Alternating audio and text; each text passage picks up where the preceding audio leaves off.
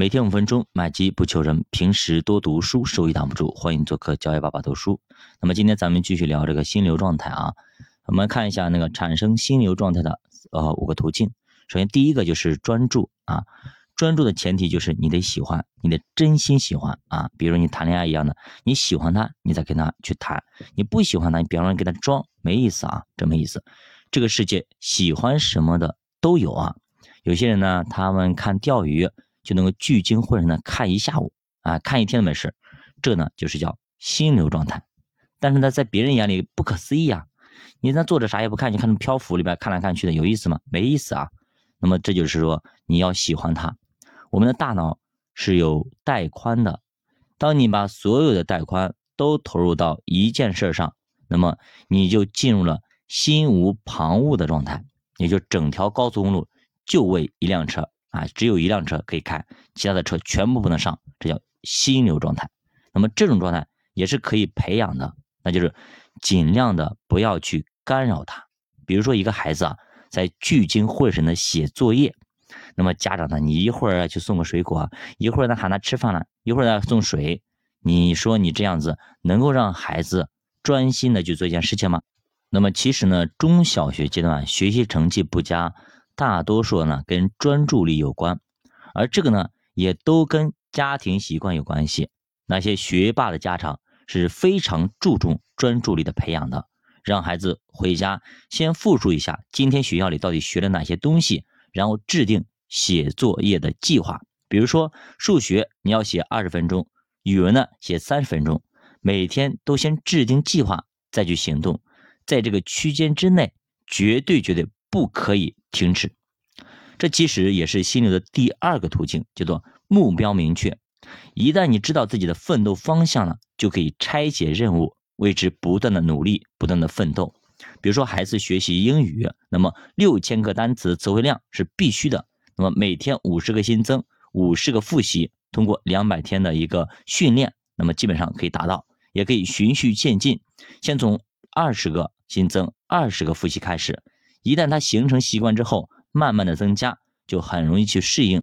那比如说我吧，对吧？你刚开始你去写一个公众号，那也写的也比较短，慢慢慢慢的，对吧？你写多了，那么你就可以写长一点，对吧？你就形成习惯了。比如播音也一样的，刚开始呢，想一个礼拜播一次嘛，对吧？想形成周更，慢慢的形成日更，日更以后呢，就每天每天，只要一旦形成习惯以后。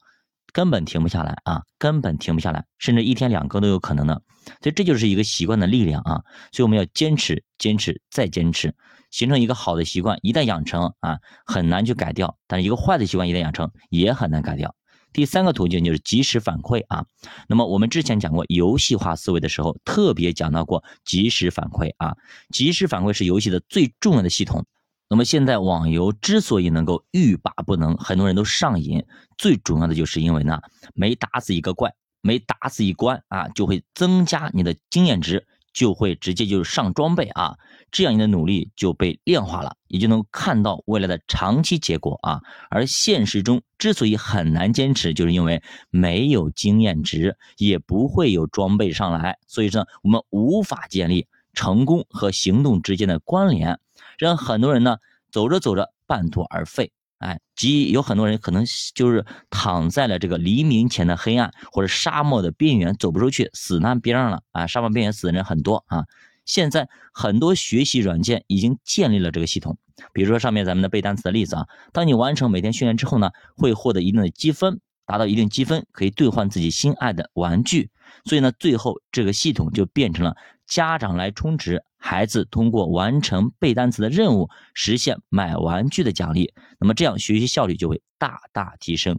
那同样呢，比如说咱们做一件事情，比如我嘛，对吧？你把你如果是一个月，哎，工资提升多少，或者多赚多少钱，哎，或者投资收益率达到多少，哎，犒赏一下自己，然后买一些东西给家人一起分享，这也是要及时反馈啊。我们获得一些东西的时候，喜悦的时候或者成功的时候，一定不要藏着掖着，赶紧拿出来分享给大家啊。这样的话，对你下一次成功更有帮助。这叫及时反馈。不然的话，我们成功有什么意义呢？我们获得很多财富有什么意义呢？不是就是为了让我们的生活更美好吗？那么我们成年人在健身、学习、在努力工作中，啊，我有没有这样的系统呢？肯定不可能面面俱到。但是，那么咱们自己要习惯于自己来提供反馈，别人不提供，你自己得提供啊。比如说学点东西啊，你就把它给分享出去。别像我一样的，对吧？你就嘚瑟一下呗。你学到一些书里的东西，你把它给分享给别人。你录个节目怎么地？发个朋友圈怎么地？得到别人的点赞和仰视之后，这就成为你继续学习的动力。你天天去健身房凹造型，你拍个朋友圈发一发，其实也是这个目的。通过外界反馈来督促自己实现自己的目标。那么看一下第四个途径，就是挑战水平与技巧水平的组合。这啥意思呢？其实就是难度。那如果挑战水平低，技巧低，这就完全没有什么感觉；挑战水平太高，技巧水平太低，就会产生焦虑。反过来啊，挑战水平低，技巧水平高，就是放松。比如说很多表演艺术家，没事就闭着眼睛演奏一曲钢琴曲。我们干一些没有难度的事情，其实就是在放松。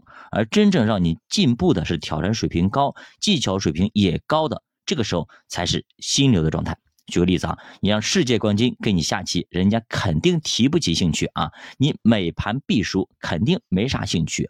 只有棋逢对手，才能更容易进入心流状态。那么下节我们继续讲如何让忧虑消失。我们下期欢迎大家转发、点赞、留言、点击主播头像，加入主播新米团，跟主播一起探讨投资智慧。再见。